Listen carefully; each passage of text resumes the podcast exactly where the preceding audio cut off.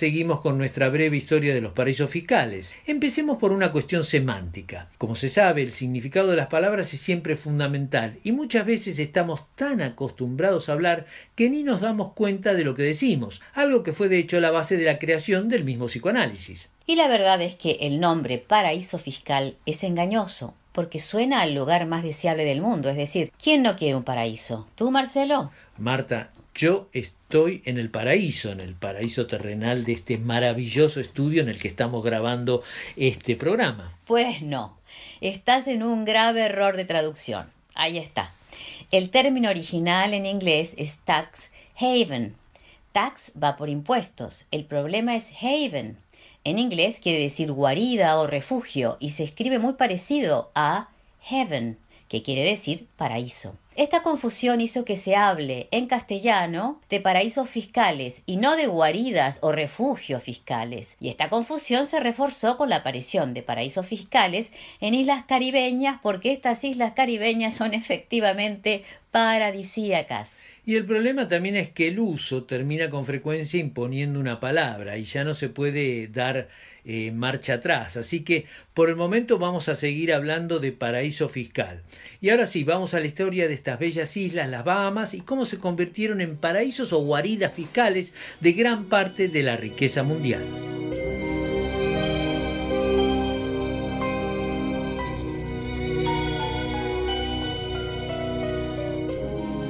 La desintegración del Imperio británico empezó después de la Segunda Guerra Mundial y se aceleró a mediados de los 50. El Reino Unido perdió la India, perdió naciones en África y Asia, pero mantuvo dos núcleos duros bajo su control, los llamados territorios británicos de ultramar y las llamadas dependencias de la corona. Los territorios británicos de ultramar son islas caribeñas como las Bahamas o las Caimán y otras no tan caribeñas como las Malvinas, todas lejísimos del Reino Unido, pero que pertenecen a la corona británica, aunque tienen gran autonomía administrativa. Las dependencias de la corona son las islas de Man, Jersey y Guernsey, territorios muy cercanos geográficamente al Reino Unido, que son semi-independientes pero bajo soberanía británica. Con este arsenal de islas, el Reino Unido tejió una telaraña de paraísos fiscales extendida incluso al lejano oriente, durante el tiempo en que Hong Kong pertenecía al Reino Unido, algo que cambió, como sabemos, en 1997 cuando China recobró la soberanía. Las islas del Caribe estaban estratégicamente ubicadas para aprovechar el mercado americano desde Alaska hasta Tierra del Fuego. Las islas vecinas a Inglaterra eran ideales para el mercado europeo y Hong Kong para el asiático. Veamos lo que señaló a Justicia Impositiva Nicholas Jackson, autor de las Islas del Tesoro. En términos de la relación que tenían con la corona, los lazos eran muy fuertes. El caso de Hong Kong era muy particular porque además le permitía hacer negocios en Asia. De modo que el Reino Unido tenía una relación muy estrecha con todos estos territorios. Hay un número muy grande de paraísos fiscales hoy en el mundo que tienen una conexión directa con el Reino Unido. Las islas del Caribe comenzaron su carrera como paraíso fiscal en los tiempos de Al Capone, muy ligados a los movimientos de dinero de la mafia. El segundo de Al Capone, Meyer Lansky, conocido como el contador de la mafia, tenía una idea bastante original en su época, pero que hoy es moneda corriente en el mundo de los paraísos fiscales. Lo que hacía Lansky era sacar el dinero ilegal de Estados Unidos y regresarlo luego limpio y puro, como si nunca hubiera salido de los negocios sucios de la mafia, fuera narcotráfico o prostitución. Este contador de la mafia, Meyer Lansky, inspiró uno de los personajes de la famosa saga de Francis Ford Coppola, El Padrino. En la película termina asesinado en La Habana por orden de Don Vito Corleone. El Lansky de la vida real comenzó lavando dinero en Suiza, se concentró luego en los casinos de Cuba y de ahí extendió su influencia a las Bahamas. Las autoridades británicas hicieron la vista gorda, igual que con el crecimiento de las Islas Caimán como gran centro financiero. Antes de ser paraíso fiscal, las Islas Caimán eran rurales. El gran cambio ocurrió en 1967, como nos explica Nicholas Jackson.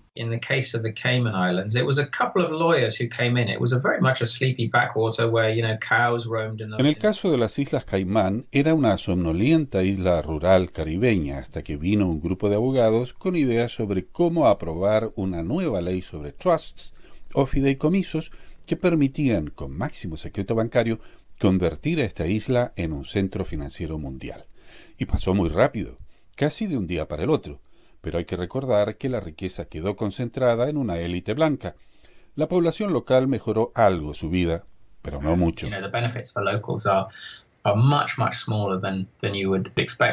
El crecimiento de estas islas caribeñas en el reino de los paraísos fiscales fue meteórico. En los 80 eran el paraíso fiscal que usaba Pablo Escobar y el cártel de Medellín para el tráfico de cocaína, pero también escondite favorito de muchas fortunas de América Latina y Estados Unidos. Y ni qué hablar de las multinacionales y los grandes bancos que se dieron cuenta muy pronto del potencial de estas islas y se convirtieron en sus usuarios favoritos.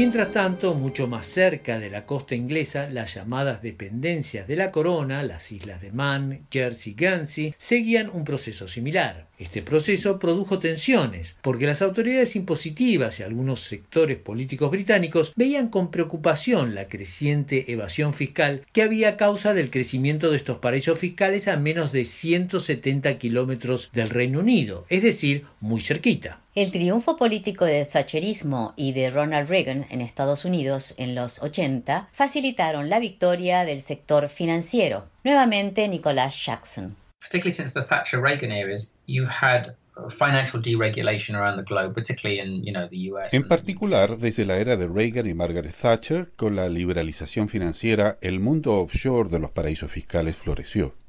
La tecnología ayudó porque en su origen había que trasladar el dinero físicamente a estas islas, pero esto produjo al comienzo una tensión entre las autoridades impositivas británicas que veían cómo la recaudación de impuestos se les iba a través de la evasión o ilusión fiscal en paraísos fiscales, y el establishment financiero que quería posicionarse como un centro financiero internacional con plena libertad de acción.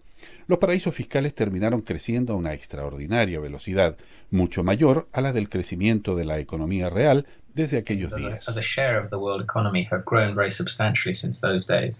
Nicholas Jackson, autor de Las Islas del Tesoro. En nuestra próxima entrega de esta breve historia de los paraísos fiscales, les contaremos cómo el sistema de los paraísos fiscales se volvió global con la incorporación de Estados Unidos. Antes de despedirnos, algunas buenas noticias sobre este tema, es decir, iniciativas en esta larga lucha contra los paraísos fiscales. El premio se lo lleva la iniciativa de Ecuador, que propone ante las Naciones Unidas la creación de una autoridad internacional que imponga un control de los paraísos fiscales. Hoy el único organismo que cumple este papel es la OSD, un club de países ricos que incluye algunas naciones en desarrollo como Chile y México. La OSD avanza a paso de tortuga, ya que está muy condicionado por la agenda de los países desarrollados, como Estados Unidos o las naciones de la Unión Europea. Hay otras iniciativas interesantes también. En el Reino Unido, el gobierno de Theresa May indicó que las compañías de abogados y contadores que asesoren a sus clientes a adoptar mecanismos de evasión o ilusión fiscal deberán pagar el 100% del dinero que fue evadido. No hay que olvidar, por supuesto, que el Reino Unido es uno de los grandes paraísos fiscales del planeta, de manera que habrá que ver qué pasa en concreto en la práctica. Japón se ha mostrado también dispuesto a adoptar una medida similar. Otra vía para ir cerrando este enorme agujero negro de los paraísos fiscales es el escrutinio de las empresas que ganan contratos para obras del Estado. En Barcelona, la alcaldesa Ana Codau decretó que el ayuntamiento o alcaldía no contratará a empresas que desvíen fondos a paraísos fiscales una iniciativa que se podría copiar a nivel local sin necesidad de organismos supranacionales. Y llegó la hora de despedirnos. No olviden que pueden seguirnos en Twitter arroba j-impositiva